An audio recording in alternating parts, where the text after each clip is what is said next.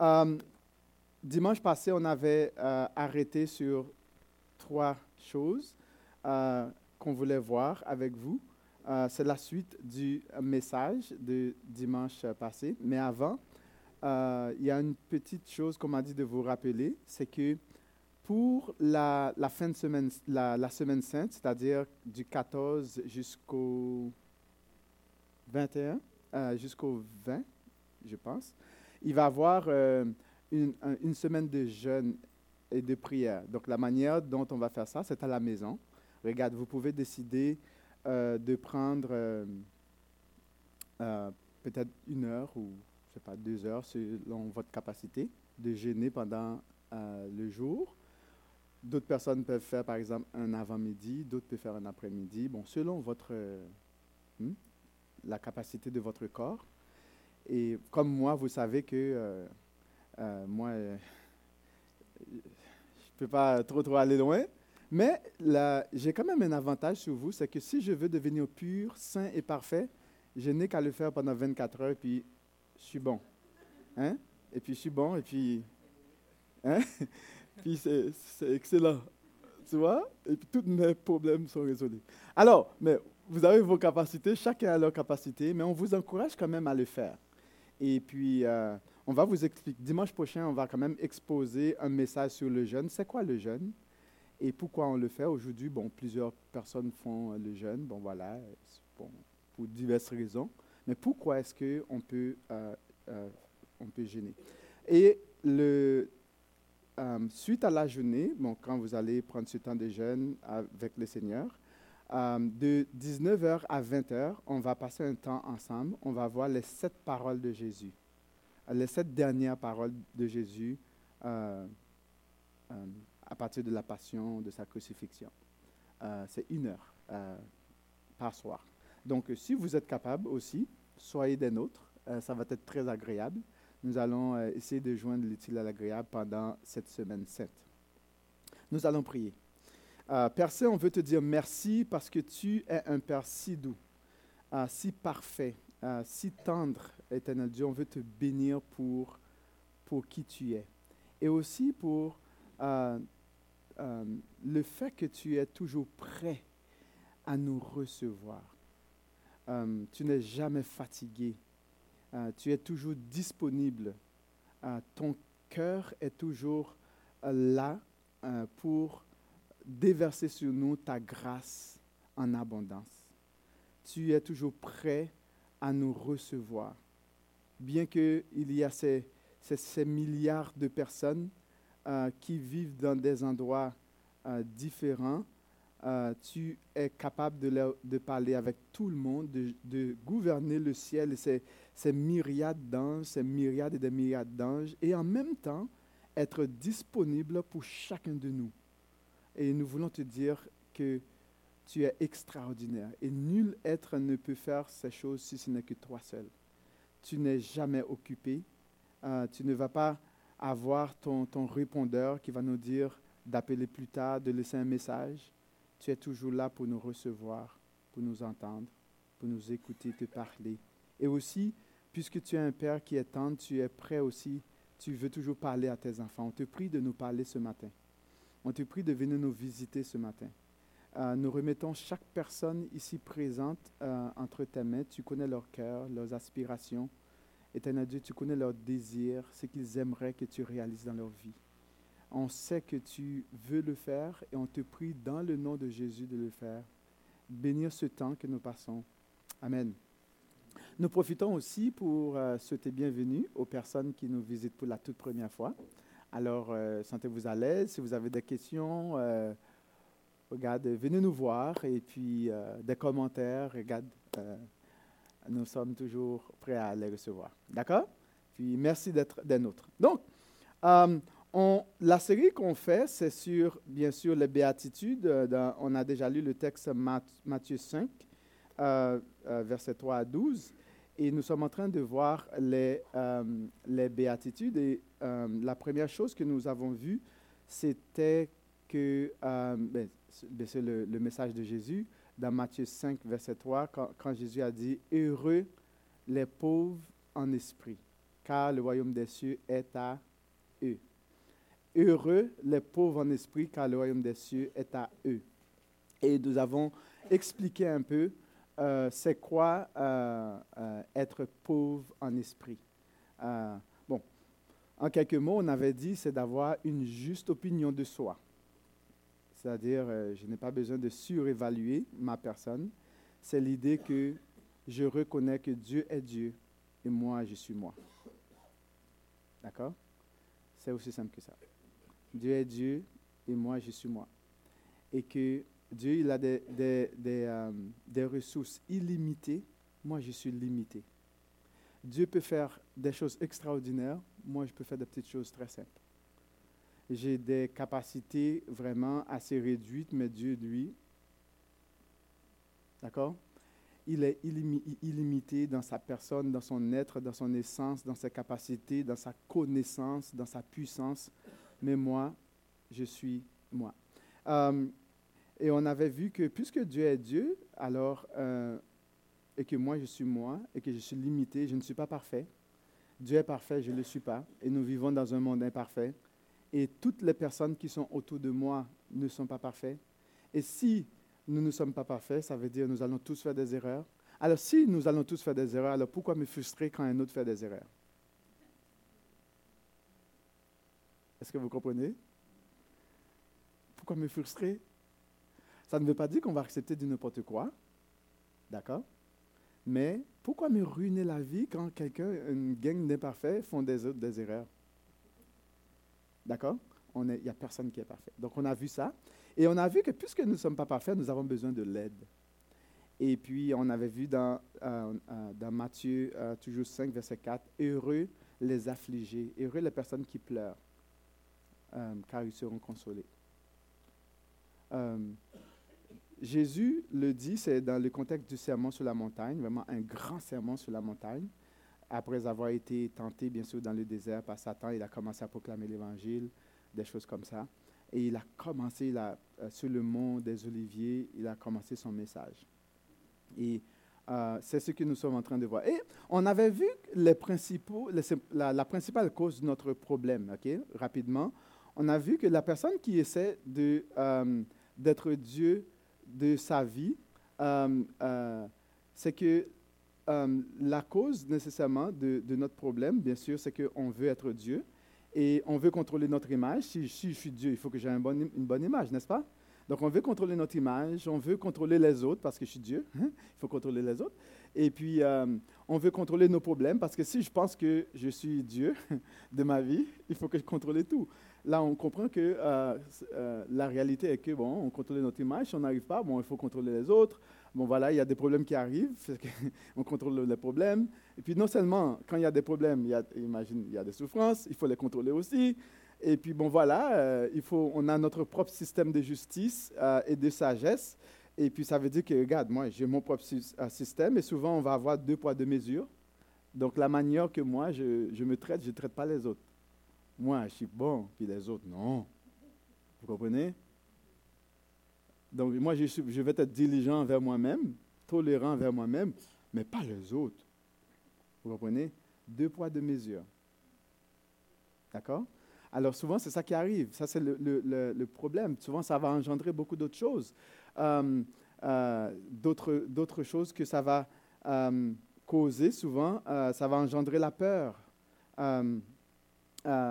Parce que souvent, on a peur de qu'on nous, qu'on nous voit dans notre vrai visage, notre vraie personne. On a peur, on veut tout gérer, mais voilà, euh, on a peur souvent. Euh, il y a la frustration qui va venir. On, est fatigué, il y a la fatigue. On essaie, on essaie, mais ça ne marche pas, on est fatigué. Et la fatigue, bon, quand on est fatigué, ça engendre l'échec. Et si, je, si vraiment il y a de l'échec dans ma vie, ben, il y a le découragement. Euh, la déception, la dépression, le, suicide euh, qui peut arriver aussi, euh, des choses comme ça, parce que il y a des choses qui vont, qui vont arriver. La réalité, c'est qu'on doit prendre conscience qu'on est des humains. Je ne suis pas Dieu. Vous comprenez? Il n'y a personne qui est Dieu. personne ne sera Dieu non plus. cela fait aussi en sorte que notre vie soit toxique, misérable et désertique souvent. C'est ça, c'est ça le problème, que quand on pense qu'on est Dieu, qu'on est mieux que Dieu même, et qu'on va essayer, on va essayer, bien qu'est-ce qui arrive? Ça empoisonne notre existence. Non seulement ça empoisonne notre existence, ça empoisonne l'existence des autres. Dieu m'a créé pour vivre, au lieu que je vive pleinement cette vie, ben, comme ça ne marche pas. Vous comprenez? Parce qu'on pense qu'on est mieux. Et c'est le problème fondamental. Euh, c'est ce que Satan a, dit à, Adam et Ève. À Ève, Dieu sait que le jour où vous en mangerez, vous, deviendrez comme Dieu, comme des dieux. On n'est pas comme des dieux. Il n'y a personne qui est comme des dieux, vous comprenez? On est humain, on fait face à notre réalité, à nos problèmes, nos soucis de tous les jours. Euh, on ne sera jamais Dieu. Euh, donc la, chose vraiment, c'est que puisque nous ne sommes euh, pas Dieu, nous avons grandement besoin de lui. Parce qu'on prend conscience, la réalité est que je prends conscience que je ne suis pas Dieu, et puisque je ne suis pas Dieu, ben, j'ai besoin de lui. J'ai besoin de son aide. Puisque moi, je n'ai pas toutes les ressources, j'ai besoin de ses ressources à lui. D'accord? Est-ce que vous êtes d'accord avec ça? Je ne le suis pas, et lui, il l'est il a tout ce qui est nécessaire pour m'aider, alors je vais euh, vers lui. Nous avons grandement besoin de lui. La question euh, euh, est la suivante, c'est comment me positionner afin de recevoir l'aide de Dieu dans ma vie? Parce que Dieu, bien sûr, il veut m'aider, mais est-ce que je vais, je vais lui demander de l'aide en sachant que moi, je suis comme lui? Vous comprenez? Je veux le contrôler. Parce que l'idée, c'est qu'on peut prendre Dieu comme une machine distributrice. D'accord? On veut le contrôler parce qu'on est maître. Eh bien, tu te soumets à moi. C'est tout de suite. comment est-ce que je vais me positionner pour que Dieu vienne à mon aide, que Dieu vienne à mon secours? C'est ça que Jésus veut dire. Heureux les pauvres en esprit. Et puis le royaume des cieux est à eux. Comment est-ce que moi, je me perçois, comment est-ce que je perçois Dieu? Et Dieu va nous donner la condition pour que nous puissions avoir accès à lui. Heureux les pauvres en esprit. Heureux ceux qui ont euh, une juste perspective d'eux-mêmes, une juste opinion d'eux-mêmes. Heureux ceux qui réalisent qu'ils ne sont pas Dieu, qui sont limités. Heureux ceux qui réalisent que Dieu est Dieu, maître de toutes choses, créateur du ciel et de la terre, qui a tout pouvoir, toute puissance, toute capacité de faire l'impossible. Donc, c'est important. Comment me positionner pour afin de recevoir l'aide de Dieu dans ma vie? Euh, et aussi, comment me positionner afin que la puissance de Dieu repose sur moi? Vous comprenez? Comment est-ce que je vais me positionner pour que non seulement que Dieu puisse m'aider, mais pour que sa puissance à lui repose, puisse reposer sur moi? D'accord? Et c'est là qu'on avait euh, commencé à voir euh, ces trois choses. Hein? Premièrement, c'est admettre son existence, comprendre son caractère et accepter son offre. D'accord? Euh, On était arrêté là. Et je vous demander de regarder avec moi dans, euh, toujours avec la question en tête, d'accord?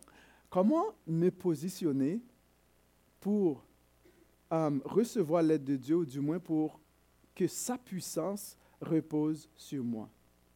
Et voici ce que l'auteur de l'Épître aux Hébreux nous dit. Hébreux 11, verset 6. D'accord? On va, on va examiner un peu ce, verset. Euh, est-ce que euh, vous pouvez regarder dans votre, votre Bible? Je ne sais pas si vous avez une Bible en papier ou une Bible numérisée. Hein? Hébreux 11, verset 6. Hébreu est vraiment excellent. Moi, je ne vais pas rentrer dans beaucoup de détails, mais je vais juste euh, examiner. Euh, bon, Hébreu va nous présenter vraiment euh, toute une, foule de personnes, de témoins qui ont expérimenté Dieu, qui ont eu la foi. et puis, au verset 1, Hébreu, d'Hébreu 11, au, au, verset 1, il a dit Or, la foi est une ferme assurance des choses qu'on espère et une démonstration de celles qu'on ne voit pas. Euh, pour l'avoir possédé, les anciens ont obtenu un témoignage favorable. C'est intéressant. Et puis au verset 6, qu'est-ce que l'auteur va nous dire, Or, sans la foi, il est impossible de lui être agréable. Car il faut que celui qui s'approche de Dieu croit que Dieu existe et qu'il est le rémunérateur de ceux qui le cherchent.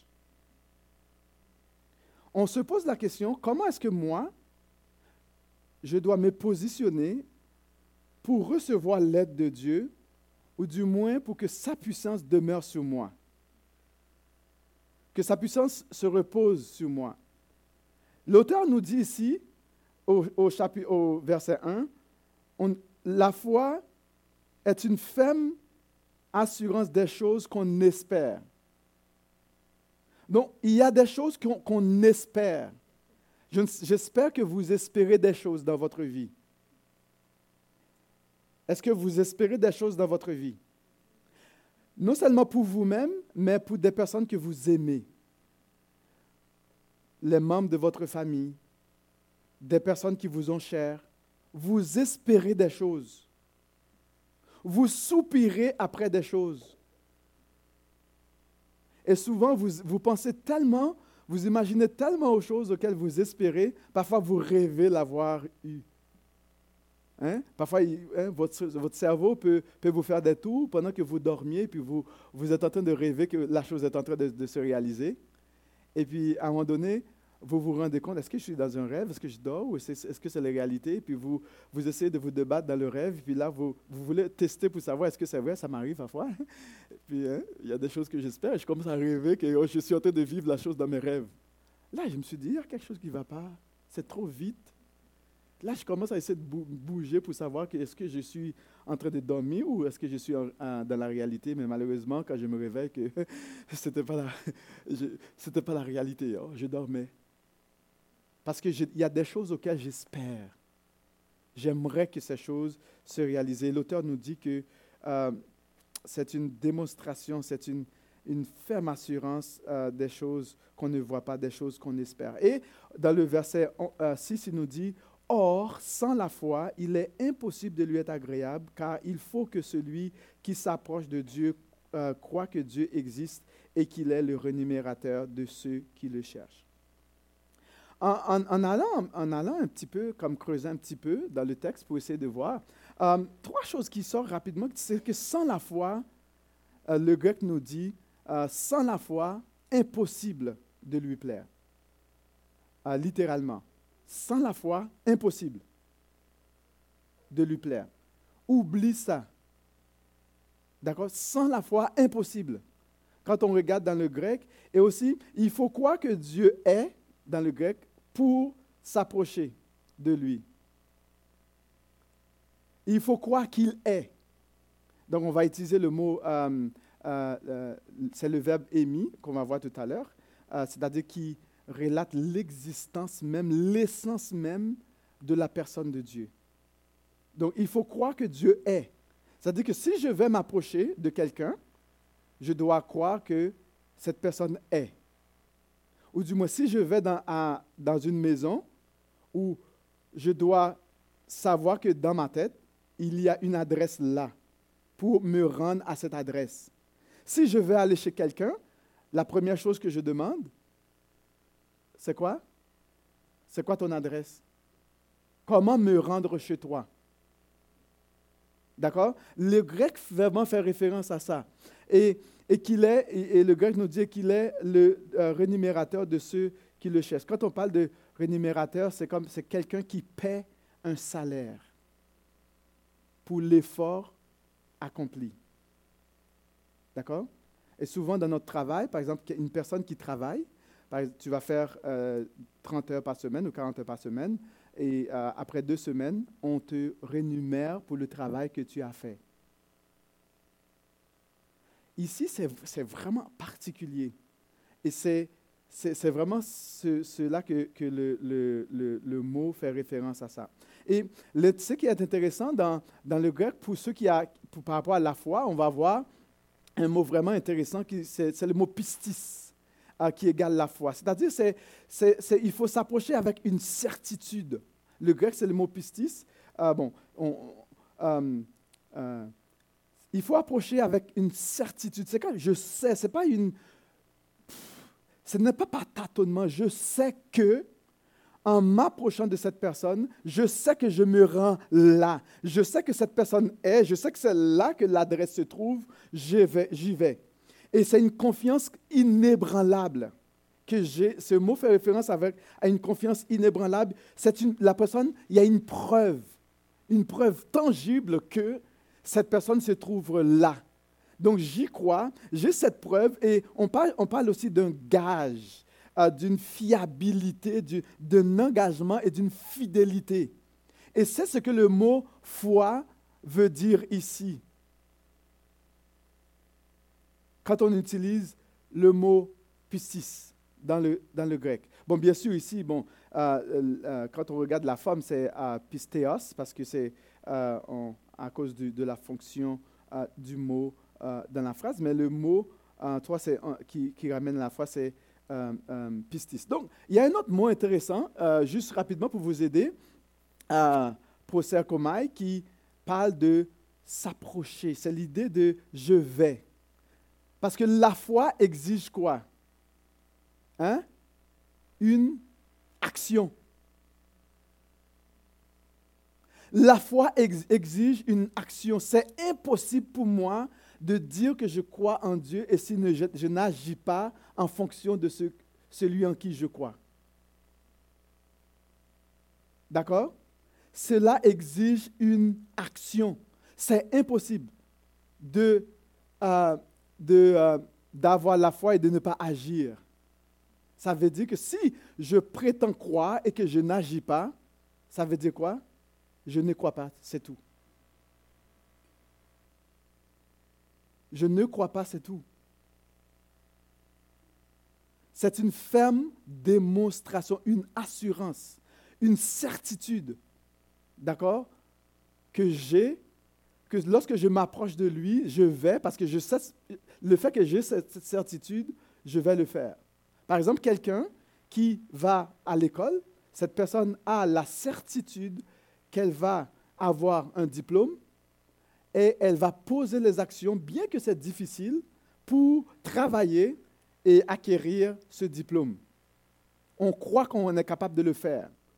Et on croit aussi qu'en ayant ce diplôme, je vais pouvoir trouver un emploi dans mon domaine pour subvenir à mes besoins. vous voyez l'action? Qu'est-ce qui s'arrive à une rémunération? Et c'est ça l'idée de la foi. Et quelqu'un qui prétend croire en Dieu, qui lit la parole de Dieu et qui n'agit pas en fonction de la parole de Dieu, qu'est-ce que vous en pensez? Hein? Est-ce que c'est la foi, ça? Non. On voit le mot comme. Euh, il faut s'approcher. Le mot et ça veut dire je m'approche. Je m'approche, j'y vais. Je vais me rendre. Je sais que j'ai cette certitude que cette personne est, d'accord, j'y vais. Je m'approche de lui. Euh, et là, et il faut quoi le, mot grec que l'auteur va utiliser, c'est le mot émis, c'est-à-dire que, qui décrit le mot euh, je suis. C'est intéressant. Euh, c'est le même mot qu'on va, par exemple, je, le mets tout simplement au, c'est le, le verbe être, d'accord? Le, verbe émis, le verbe être qui, signifie, la première personne, je suis, j'existe. Donc, il faut croire que cette personne existe et qu'elle est. D'accord? Et puisque je sais que cette personne existe et qu'elle est, je m'approche, pas n'importe quel Dieu, mais celui vraiment qui, qui est tout suffisant à lui-même. Et il ne suffit même pas de dire que Dieu, comme il y a des personnes qui ont des croyances sur Dieu, d'accord? Il y a des personnes qui ont des opinions sur Dieu. Il y a des personnes qui peuvent dire, moi, je crois que Dieu existe, une force mais cela ne leur pousse pas nécessairement à une action. Donc, il ne suffit pas de dire que Dieu existe ou qu'il est, mais c'est à savoir quel genre de Dieu qu'il est. C'est quel genre d'être qu'il est, quel genre de personne qu'il est. C'est quoi euh, son, son caractère, son être, son essence. Pourquoi est-ce que je devais m'approcher de Dieu? Et c'est ça l'idée pour le verbe, euh, euh, le verbe émis.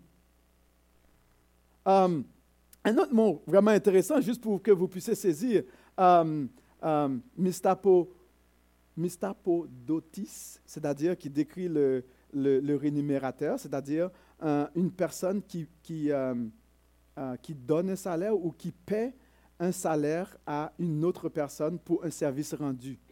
C'est un peu ça, le, terme, l'expression grecque, ça veut dire. C'est-à-dire que je te paie, c'est un service rendu, comme le travail, quelqu'un qui va travailler.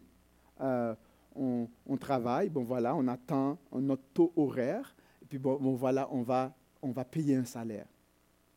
L'auteur veut nous rassurer pour nous dire, regarde, quand tu t'approches de Dieu, tu dois croire qu'il existe. Non seulement que tu crois qu'il existe, et tu, sais que tu le cherches de tout ton cœur, et en le cherchant de tout ton cœur, il va avoir un résultat. Parce que la foi, c'est une démonstration des choses qu'on espère. Et quand on espère quelque chose, on sait où aller pour l'avoir. Et on va avec confiance, avec assurance, avec certitude. Et nous savons que cet être qui est Dieu, il va agir. la personne qui est pauvre en esprit, les pauvres en esprit euh, sont ceux qui s'engagent à rechercher Dieu par la foi parce qu'ils savent pleinement qui il est. les personnes qui sont pauvres en esprit savent que moi, je n'ai rien, mais toi, tu en as. Tu es la source. Moi, je n'ai rien du tout. Je suis abandonné à moi-même. Je suis livré à moi-même. Je ne peux absolument rien faire. Mais toi, chez toi, là, la source, là, il y a beaucoup d'eau. Il y a beaucoup d'eau chez toi, mais chez moi, il n'y a rien du tout. Toi, tu es riche, je suis pauvre. Toi, tu es bon, je ne suis pas bon. Toi, tu es illimité et moi, je ne le suis pas. Toi, tu es créateur du ciel et de la terre, moi, je suis qu'une simple créature. Toi, tu es capable de pouvoir, moi, je n'ai rien du tout. Toi, tu es capable de contrôler toutes choses. Tu domines tous les problèmes. Moi, juste un petit un rhume, moi, je suis sur mon lit. Vous comprenez? J'ai juste mal au doigt. Ah! Je frappe mon orteil. Oh, je ne peux plus marcher. Mais toi, waouh! Tu es dans ton, dans ton règne éternel et tu sais toutes choses. Et le pauvre en esprit, c'est une personne qui réalise qui il est, c'est tout. On n'a pas besoin de prouver quoi que ce soit. On vient à Dieu tel qu'on est. Vous comprenez? Et là maintenant, il a dit, waouh, le royaume est à toi. Toutes mes richesses là, yes, c'est à toi. Tu as réalisé quelque chose d'extraordinaire. Et il le donne. C'est admettre l'existence de Dieu. Hein, admettre qui il est. Euh, c'est un être quoi, qui, qui a fait ses preuves. Dieu, c'est un être qui a fait ses preuves dans l'histoire. Il suffit de prendre le temps d'examiner autour de toi, examiner ton monde, examiner la création, regarder le ciel, les étoiles, euh, regarde euh, toutes ces, ces, choses. Il suffit de juste prendre un tout petit peu de temps de ta vie, peut-être juste quelques minutes. C'est ce que d'ailleurs l'auteur aux, Romains nous dit. D'ailleurs, on commence à lire Romains demain. Hein. D'accord? Hein? Et vous allez voir dans Romains, le premier chapitre que vous allez lire, euh, pourquoi est-ce que Dieu va se mettre en colère? Parce que euh, quand il dit d'ailleurs, Dieu, euh, la colère de Dieu se lève contre toute personne qui retienne captive la vérité. C'est-à-dire qu'ils savent. Il suffit de juste prendre un petit peu de temps, de juste regarder autour de toi un monde extraordinaire que Dieu a créé D'accord Il suffit de juste regarder, il a fait ses preuves. D'accord C'est tellement bien ordonné, bien organisé, la, création. Puis les saisons qui arrivent, c'est tellement comme... Oh non, il n'y a même pas de mots pour décrire. Et même la planète, vous savez-vous que la Terre, là, s'il y avait juste une petite erreur de calcul de 0,000000001 degré d'erreur, plus proche de la Lune, la Terre serait gelée, faite, ce serait impossible de, même vivre. Et si, euh, euh, inversement, il y aurait eu 0.00001 ben, degré d'erreur proche du Soleil, tout serait brûlé. C'est tellement précis. Donc Dieu a fait ses preuves. Ça, ne peut pas être un hasard. C'est impossible. Vous comprenez? Donc, Dieu a fait ses preuves. C'est un être qui est fiable. Euh, non seulement il est fiable, c'est un être qui s'engage. Euh, il est, euh, c'est un Dieu de fidélité.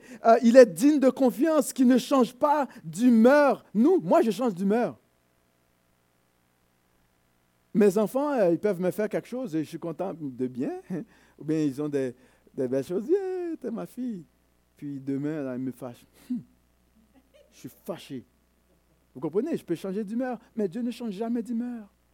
Vous comprenez? Il reste un être sûr. C'est-à-dire que le fait de savoir qu'il est, c'est un il est, il est Dieu, il, ne change pas, il demeure éternellement le, celui qui a créé les cieux et la terre, c'est celui qui existe par lui-même. De lui procèdent toutes les autres choses. C'est-à-dire c'est un être qui est sûr. Je peux lui faire confiance je peux déposer ma foi en lui. Il ne va pas me tromper. Vous comprenez? Il ne, ne me trompera jamais.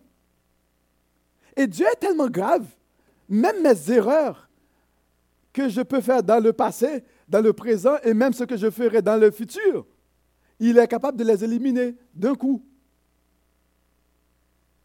Et non seulement mes difficultés de la vie, il est capable de les utiliser pour mon propre bien. Hey, wow! Quel être extraordinaire! C'est ce Dieu que nous avons. C'est un être exceptionnel. Et c'est important pour nous de comprendre son caractère, de comprendre sa personne. Deuxième chose, c'est comprendre le caractère de Dieu. Euh, dans Colossiens 1, 16, il nous dit que euh, Jésus, le Christ, est l'image du Dieu invisible. C'est un Dieu qui se révèle, qui a pris la forme d'un être, d'une personne. non seulement pour qu'il puisse bien nous comprendre, d'accord, plus tard, euh, avant, l'auteur aux Hébreux va dire que lui qui a été tenté en toutes choses comme nous, la seule chose que Jésus n'a pas fait, c'est qu'il n'a pas péché. C'est-à-dire que il a été tenté comme toi et moi. Il connaît exactement la situation. Il l'a vécu aussi et il comprend mieux que toi, as même ta propre situation. Le problème dans lequel que tu passes, Jésus aussi est passé par là, encore plus que toi. Pourquoi est-ce qu'il a décidé de le faire? Il a pris la forme d'un homme. Savez-vous pourquoi? C'est pour que, qu'il puisse mieux te comprendre. Moi, je ne peux pas me mettre dans ta peau. Jésus l'a fait pour mieux te comprendre. Ça dit que quand tu pleures chez toi, c'est pour ça qu'il dit, heureux ceux qui pleurent, heureux ceux qui sont affligés, car ils seront consolés. Savez-vous pourquoi? Jésus lui-même a pleuré. Jésus sait c'est quoi souffrir.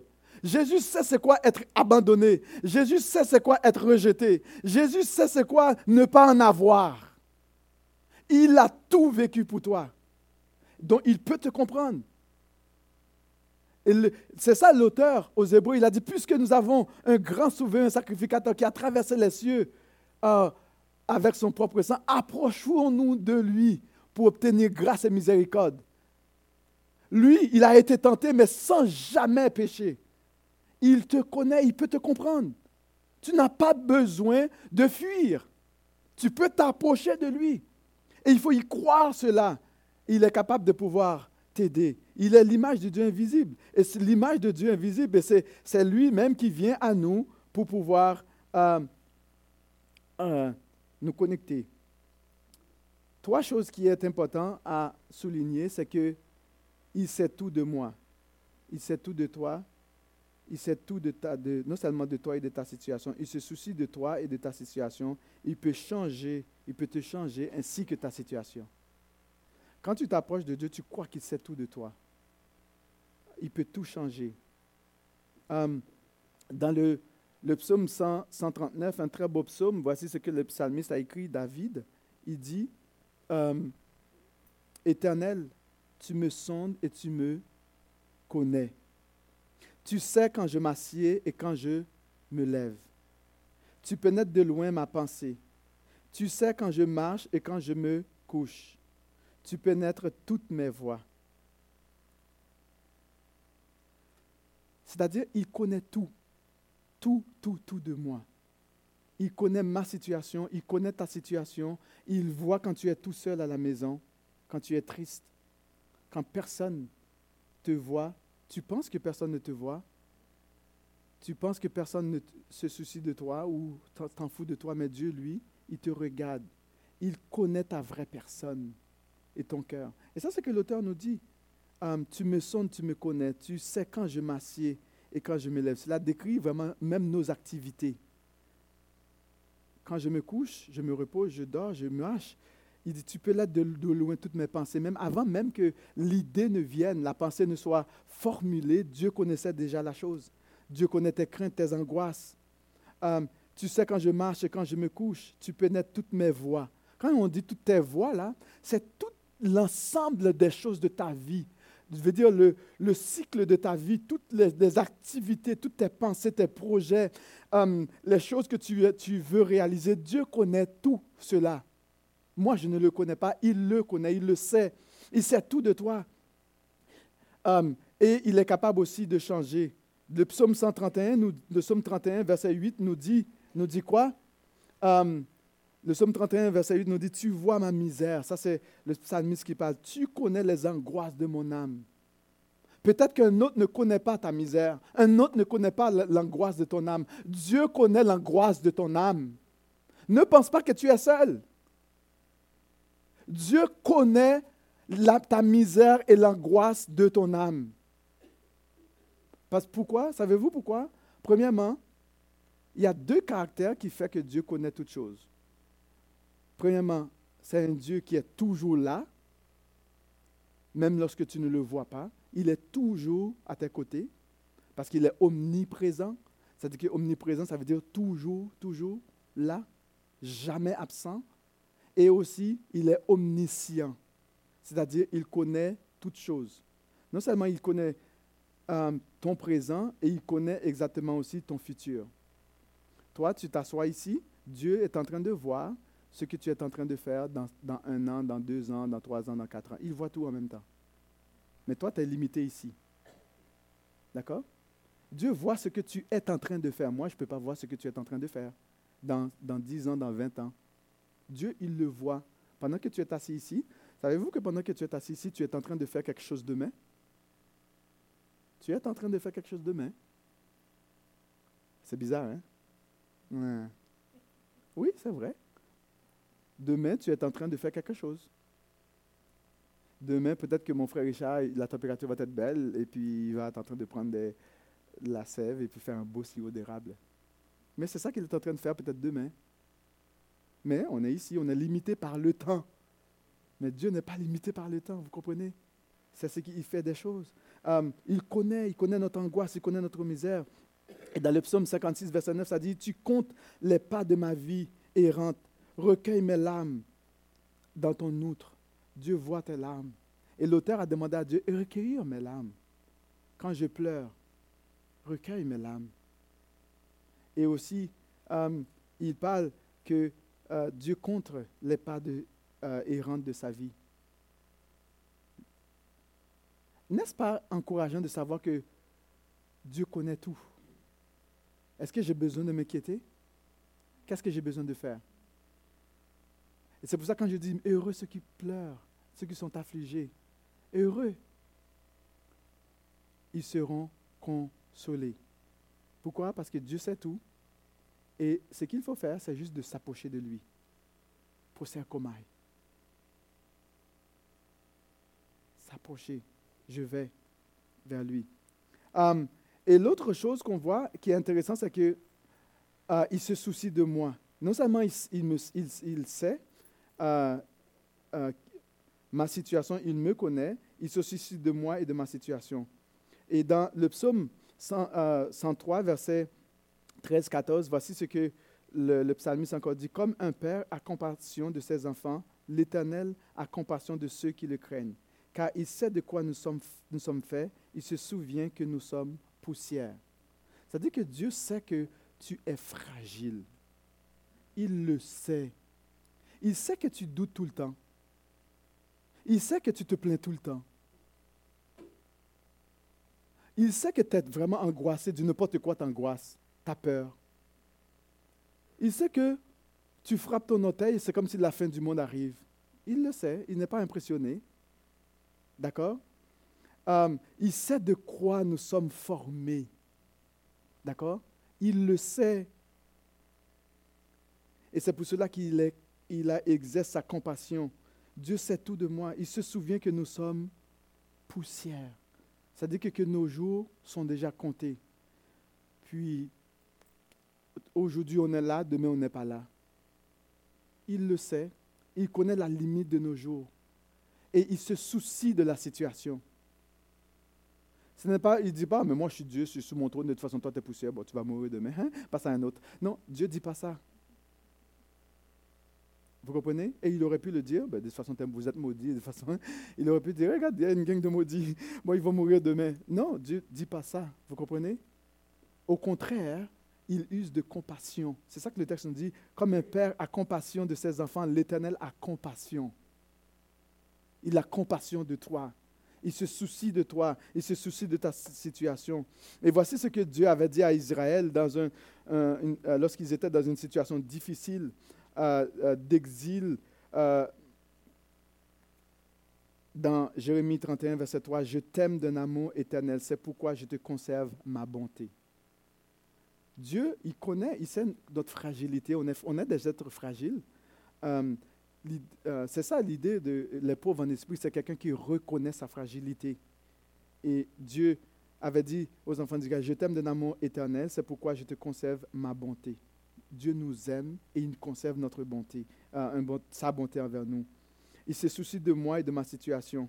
Et dans Romains 5, verset 8, euh, voici ce que Paul va dire, mais voici comment Dieu prouve son amour envers nous alors que nous étions encore des pécheurs, qu'est-ce qui est arrivé? Christ est mort pour nous. On était ses ennemis et contre lui. Au lieu de nous écraser, qu'est-ce qu'il fait? Il envoie son Fils prendre notre place pour que son Fils puisse nous donner sa vie et détruire notre vie de misère pour que nous soyons en sa présence parce qu'il nous aime. Troisièmement, non seulement il, connaît, il me connaît, il connaît ma situation, mais il peut me changer, moi ainsi que ma situation. Souvent, on veut, on veut que Dieu change tout, tout le monde. On veut que Dieu exécute tout le monde, sauf moi. N'est-ce pas? Parfois au travail, tu as quelqu'un qui te donne des problèmes. Puis tu te plains, bon, cette personne me donne des problèmes. dans la famille, quelqu'un me donne, tu te plains, mais non, Dieu, il ne veut pas exécuter l'autre personne. Hein? Il veut, il veut non seulement te changer, et aussi changer toi et la situation en même temps. C'est un, un Dieu gagnant-gagnant. Dieu ne veut pas un gagnant-perdant, un perdant-gagnant. C'est un gagnant-gagnant. Dieu veut toujours qu'on soit dans une situation gagnant-gagnant. Parce qu'en Dieu, il n'y a pas de perdant, il n'y a pas de, perte. C'est toujours une situation gagnant-gagnant. C'est un Père qui est compatissant, un Père qui sait de quoi nous sommes formés, qui se souvient que nous sommes poussières, que Jésus lui-même d'ailleurs comprend bien notre situation. Jésus comprend bien ta situation parce que lui-même est passé par là. Vous comprenez?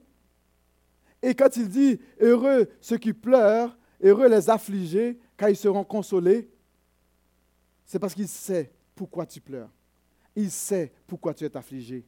Il sait pourquoi tu es, tu es en deuil. Il sait pourquoi tu es troublé, pourquoi tu es angoissé. Il sait spécifiquement la cause, la source de ton angoisse et de, de ta peur, de ce qui te dérange, de ce qui vole même la joie de vivre, ta joie de vivre. Il le sait. C'est quoi qui est la source de ce qui te dérange? Et il veut éliminer cette source pour que tu puisses vivre encore et encore.